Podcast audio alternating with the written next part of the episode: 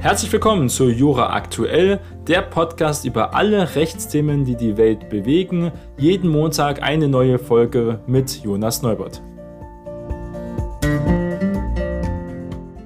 Heute ist Montag, der 3. Oktober und erstmal alles Gute zum Tag der deutschen Einheit. Ein wirklich wichtiger nationaler Feiertag, eigentlich der wichtigste staatliche Feiertag des Jahres. Es ist immer noch unglaublich, dass dieses Event passiert ist. Es hat die Leben von mehreren Millionen Menschen geprägt und erleichtert.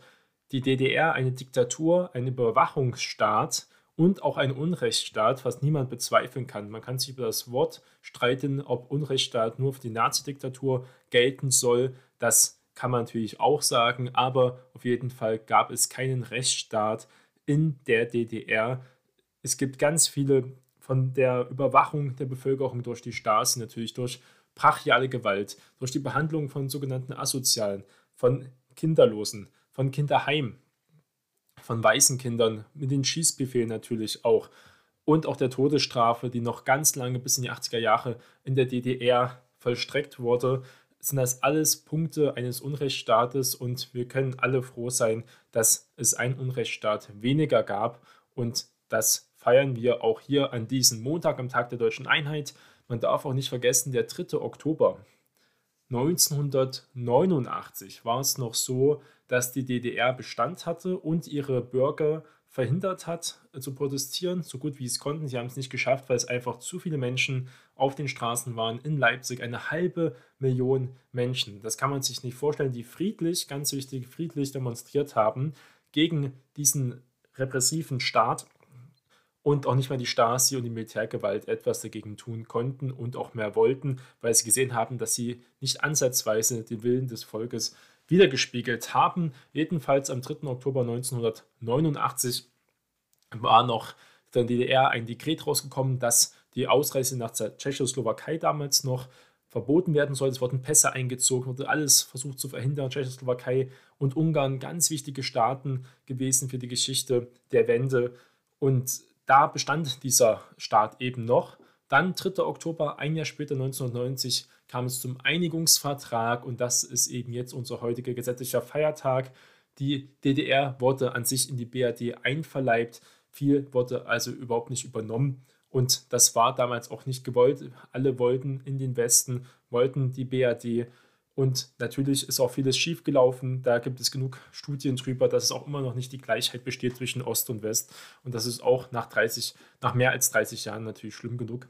Aber trotzdem ein Tag zum Feiern was wir nie vergessen sollten, dass es unglaublich ist. Viele haben gedacht, die Mauer wird immer stehen, die wird für Jahrzehnte stehen. Das hat die DDR gesagt, das hat Walter Ulbricht gesagt. Ähm, Honecker natürlich noch ganz bekannt, auch der Jahresfeier in der DDR, dass die Mauer ewig stehen bleiben wird. Das haben die NATO gedacht, der Sowjetblock, dass das wirklich passiert ist. Dank Gorbatschow, der ja auch noch dann dieses Jahr gestorben ist. Unglaubliche geschichtliche Wende, die, wie gesagt, das Leben von Millionen Menschen geprägt und auf jeden Fall auch verbessert haben.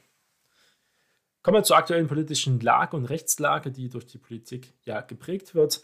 Dann müssen wir natürlich kurz über den neuen Abwehrschirm reden, bis zu 200 Milliarden Euro gegen die Energiekrise. Dazu weitere Sachen vom Bundestag. Zwar geht es um Kurzarbeitergeld durch die kommende Rezession im Arbeits- und Sozialrecht. Dann ein interessanter Fall, gehen wir ins Europarecht, geht es um die Kommission, die hat nämlich Malta verklagt wegen des sogenannten goldenen Pässen. Was ist das? Ein bekannter Fall, der jetzt also vor Gericht kommt. Und das sind die Themen, die wir heute besprechen wollen. Also mit dem neuen Abwehrschirm, der soll bis zu, das ist ganz wichtig, Christian Lindner, Finanzminister, hat es betont, bis zu 200 Milliarden Euro, wenn es nach ihm geht, wahrscheinlich eher 150 Milliarden Euro ausgegeben werden, um Verbraucher und Unternehmen wegen der stark steigenden Energiepreise zu schützen und gestützt zu werden. Die bis zuletzt umstrittene Gasumlage ist jetzt auch vom Tisch, weil man ja auch Juniper verstaatlicht hat und auch sie wird nicht mehr gebraucht, so sagte es jedenfalls der Bundeskanzler Olaf Scholz von der SPD. Dafür soll es eine Gaspreisbremse geben. Wie diese genau ausgestaltet ist, ist noch umstritten. Es gibt da verschiedene Szenarien, ob man Grundbedarf deckt, die sind also immer bezahlt, 75 Prozent davon. Alles, was darüber geht, das wird also den realen Preis zahlen. Also es wird sehr teuer, dass die Leute auch einen Sparanreiz haben. Andere wollen über Gutschriften arbeiten, dass man eine Belohnung bekommt. Wenn man zum Beispiel mehr Gas einspart, gibt es verschiedene Varianten. Das soll jedenfalls dazu beitragen, die Gaspreisbremse, dass alle in der Gesellschaft, aber besonders Leute, die ganz stark belastet werden, Rentnerinnen und Rentner, Familien, Handwerksbetriebe natürlich, Industrie, die ähm, stromintensiv ist, aber also momentan geht es ja nur um Gas, aber auch gasintensiv ist, wie die Chemieindustrie, die ja Gas auch als Produktionsstoff einfach benötigt, aber auch ein Strompreisbremse ist ja schon im Gespräch. Auch in Europa gibt es diese Themen und die werden auch mit behandelt. Die Krise muss für die Bürger bewältigbar werden und sein. Das ist wichtig. Die Preise müssen runter, wurde am vergangenen Donnerstag öfters in der Pressekonferenz erwähnt. Und zwar sehr zügig und auch für alle sehr schnell feststellbar, weil man merkt, der Unmut in der Bevölkerung wird auch immer größer. Immer das Thema Russland, Energielieferung als Waffeeinsätze wird immer wieder erwähnt, um das natürlich nochmal festzulegen. Dann die Geschichte mit den Pipelines in der Ostsee, wo man jetzt wirklich nur spekulieren würde, wenn man sagen würde, die Partei war es oder die Partei war es. Bis jetzt weiß man gar nichts, außer dass die Pipelines Nord Stream 1 und Nord Stream 2 massiv beschädigt sind in der Nähe von Polen und Deutschland und Dänemark und Schweden und Norwegen, diesen Eck, also sehr nah an den NATO-Ländern dran. Kann natürlich Russland sein, kann andere sein, es kann auch ein Unfall gewesen sein, es wird von Sabotage auf jeden Fall ausgegangen, aber bis jetzt ist es nur reine Spekulation, da wollen wir uns natürlich hier nicht dran beteiligen. Das sollten wir hier auch sagen. Weiterhin Corona-Krise wird natürlich, sollte man auch nicht vergessen, aber geht ins Hintertreffen, weil es einfach nicht mehr so relevant ist und auch für die Gesellschaft besser tragbar ist, auch für die Krankenhäuser und auch die Leute krank werden, aber meistens nicht mehr schwer erkranken, weil viele schon öfters Corona zum Beispiel hatten und da einfach schon ein Immunsystem aufgebaut haben. In der Winterzeit, jetzt sowieso kältere Jahreszeiten, werden Leute öfters krank werden, natürlich auch mit Coronavirus, aber auch mit der Grippe und das ist jetzt hingenommen. Es sollte Doppelwumms kommen. Das erinnert natürlich sehr stark an die staatlichen Hilfen in der Corona-Krise, wo der Staat ja extrem vieles Geld einfach ausgegeben hat, um die staatlichen Maßnahmen zu kompensieren. Das heißt, die Betriebsschließungen, die Unternehmen trotzdem dann weiter mit Geld zu versorgen was ja ein Riesenloch schon in den Haushalten gerissen hat in ganzen Ländern und Staaten und jetzt wieder nach zwei Jahren eine Katastrophe kommt, die auch damit zusammenhängt natürlich. Auch die Corona-Krise hat die Inflation, die wir jetzt haben, teilweise mit erschaffen. Das ist ganz klar, weil die Inflation ist schon gestiegen, ähm, auch vor der Corona, äh, vor dem Russland-Ukraine-Krieg. Das sollte man auch nicht negieren, dass es auf jeden Fall auch ein Faktum ist, dass wir in Krise zu Krise reinstolpern scheinbar aus der Krise muss man auch weiter helfen. Und deswegen hat der Bundestag jetzt einen vereinfachten Zugang zu Kurzarbeitergeld beschlossen. Und zwar war das ganz klar auch begründet mit der drohenden Rezession. Wir haben von IFO-Institut die Woche, aber von anderen Wirtschaftsinstituten auch gesehen, dass wir Deutschland jetzt schrumpft, aber auch im nächsten Jahr negativ wachsen sollen. Das ist also eine Rezession. Und Unternehmen und Beschäftigte sollen weiter auf Kurzarbeit setzen können. Das ist wichtig für die Unternehmen, weil sie damit sehr viel Geld sparen können, wenn sie Leute in Kurzarbeit schicken und der Staat dann die Sachen übernimmt. Dazu beschloss auch der Bundestag am vergangenen Donnerstag, dass der geltende vereinfachte Zugang zum Kurzarbeitergeld per Verordnung, was also unmittelbar Recht wird, bis Mitte des kommenden Jahres verlängert werden kann. Für Kurzarbeiter ist es dann ausreichend, wenn in einem Betrieb 10% der Beschäftigten von Arbeitsausfall betroffen sind und nicht ein Drittel der Belegschaft. Das ist ähm, hier auch wichtig. Die Regelung gibt es ja noch, die wäre aber zum Jahresende ausgelaufen. Das wird also jetzt verhindert. Dieser vereinfachte Zugang, wie gesagt, Corona-Pandemie wiederholt sich jetzt gefühlt beschlossen und zuletzt mehrfach auch über Verordnungen des Bundesarbeitsministeriums verlängert worden. Dass jetzt verschiedene Gesetze auch ermöglichen, es dem Ministerium einfach diese Sonderregelungen durch neue Verordnungen bis Mitte 2023 zu nutzen. Andernfalls wären sie eben ausgelaufen zum Jahresende. Gleichzeitig kann die Regierung weiter per Verordnung regeln, dass die Arbeitgeber Sozialbeiträge erstattet werden, die sie für die Zeit der Kurzarbeit sonst selber zahlen müssten. Es gab auch natürlich Kritik, das ist auch wichtig in einer parlamentarischen Demokratie, und zwar von der CDU- und CSU-Fraktion Arbeitsminister, das ist Hubertus Heil von SPD, erklärte, das Ziel des Gesetzes sei es, den deutschen Arbeitsmarkt stabil und robust zu halten und auch durch die Krise zu führen. Schon während Corona habe Kurzarbeit für die Sicherung von Millionen Arbeitsplätzen gesorgt. Die CDU- und CSU-Fraktion sieht in der Verlängerung hingegen eine Zweckentfremdung des Kurzarbeitergeldes. Die Union fordert stattdessen zielgerichtete Hilfen für Unternehmen in finanzieller Schieflage. Das ist also auch ein Mosaik in den ganzen Hilfsprogrammen und was der Staat an sich mit extrem viel Geld, Steuergeld, das Geld von ähm, allen Bürgern, die hier in Deutschland wirtschaften und arbeiten und Steuern zahlen, ausgeben. Das ist wirklich massiv. Man kann, die Schuldenbremse ist momentan ja immer noch ein Thema für nächstes Jahr. Man kann natürlich weiter mit Sondervermögen arbeiten, mit Schattenhaushalten und dann so tun, als würde man die Schulden Schuldenbremse halten oder halten wollen von der FDP aus. Kann man im nächsten Jahr versuchen, mal sehen, ob das wirklich halten wird.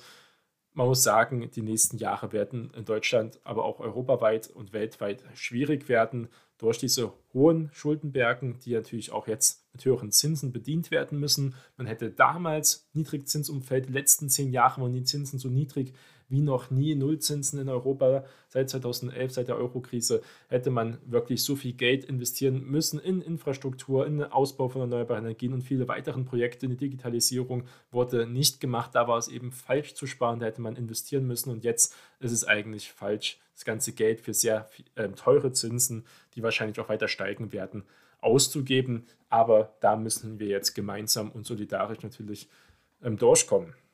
Kommen wir zum letzten Thema. EU-Recht, ähm, ein äh, brisantes Thema, was teilweise viele Leute schon gehört haben. Und zwar geht es um das System der goldenen Pässe. Goldene Pässe geht es darum, dass die EU-Staatsbürgerschaft mehr oder weniger verschenkt oder verkauft wird, die sehr begehrt ist, besonders im autokratischen Ausland. Immer eine gute Möglichkeit, wenn man eine Zweitbürgerschaft hat in Europa und gegebenenfalls fliehen kann, wenn dann doch das eigene Regime zum Beispiel einen an den Kragen möchte. Deswegen besonders in China beliebt, aber auch äh, Russland natürlich, Weißrussland, ähm, solche Länder, aber auch im arabischen Raum ähm, immer gern gesehen, wenn man noch einen weiteren Pass hat, das Recht von Europa. Und die EU-Kommission hat deswegen auch mit der Auffassung, dass die Ausstellung von EU-Bürgerschaften in Form sogenannter goldenen Pässe als Gegenleistung für vorab festgelegte Zahlungen oder auch Investitionen ohne wirklichen Bezug zum dem betreffenden Land nicht mit den Grundsätzen der Europäischen Union vereinbar ist. Das ist die Praxis gibt es schon lange. Jetzt tun sie etwas dagegen.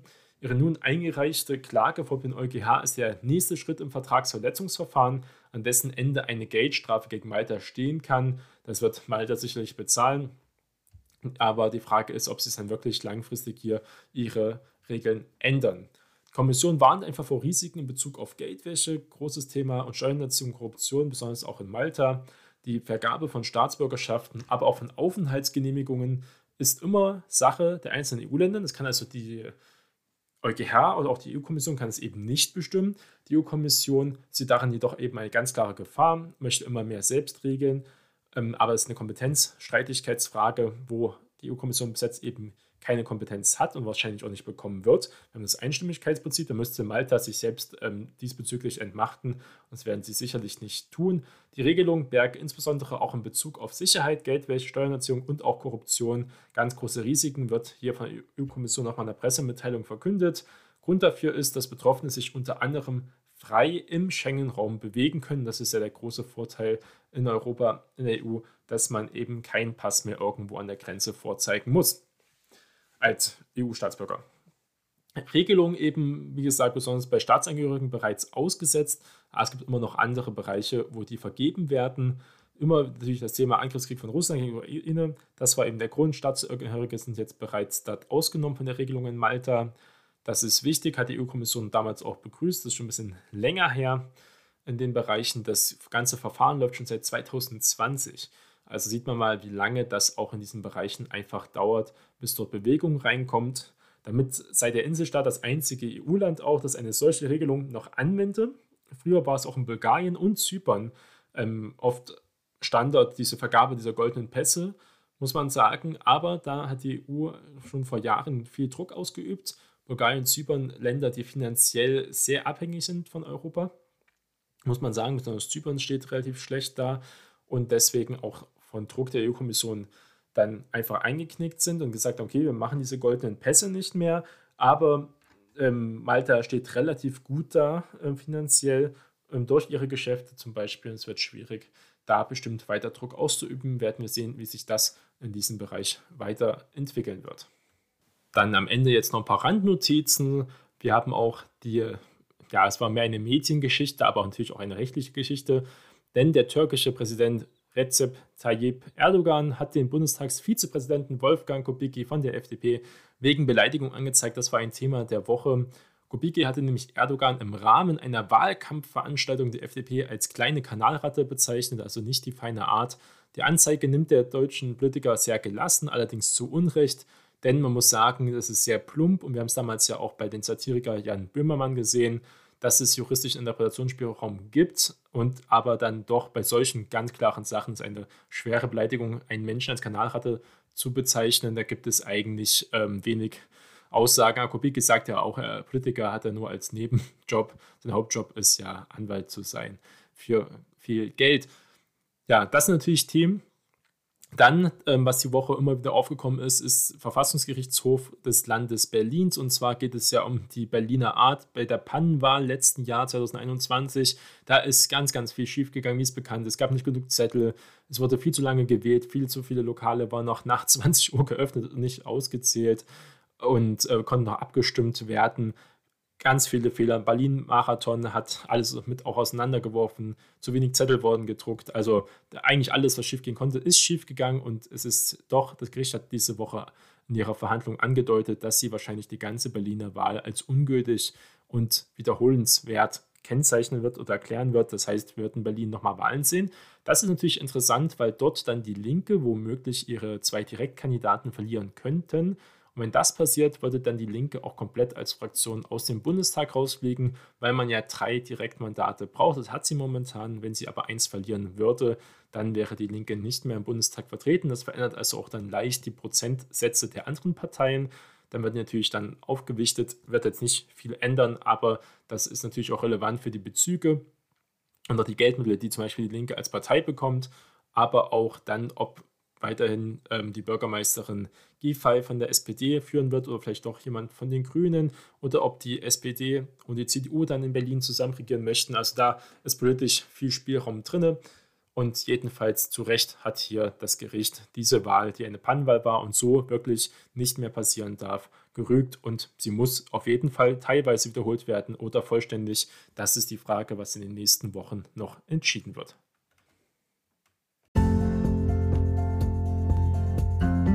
Das war Jura aktuell. Vielen Dank fürs Zuhören und wir hören uns bald wieder.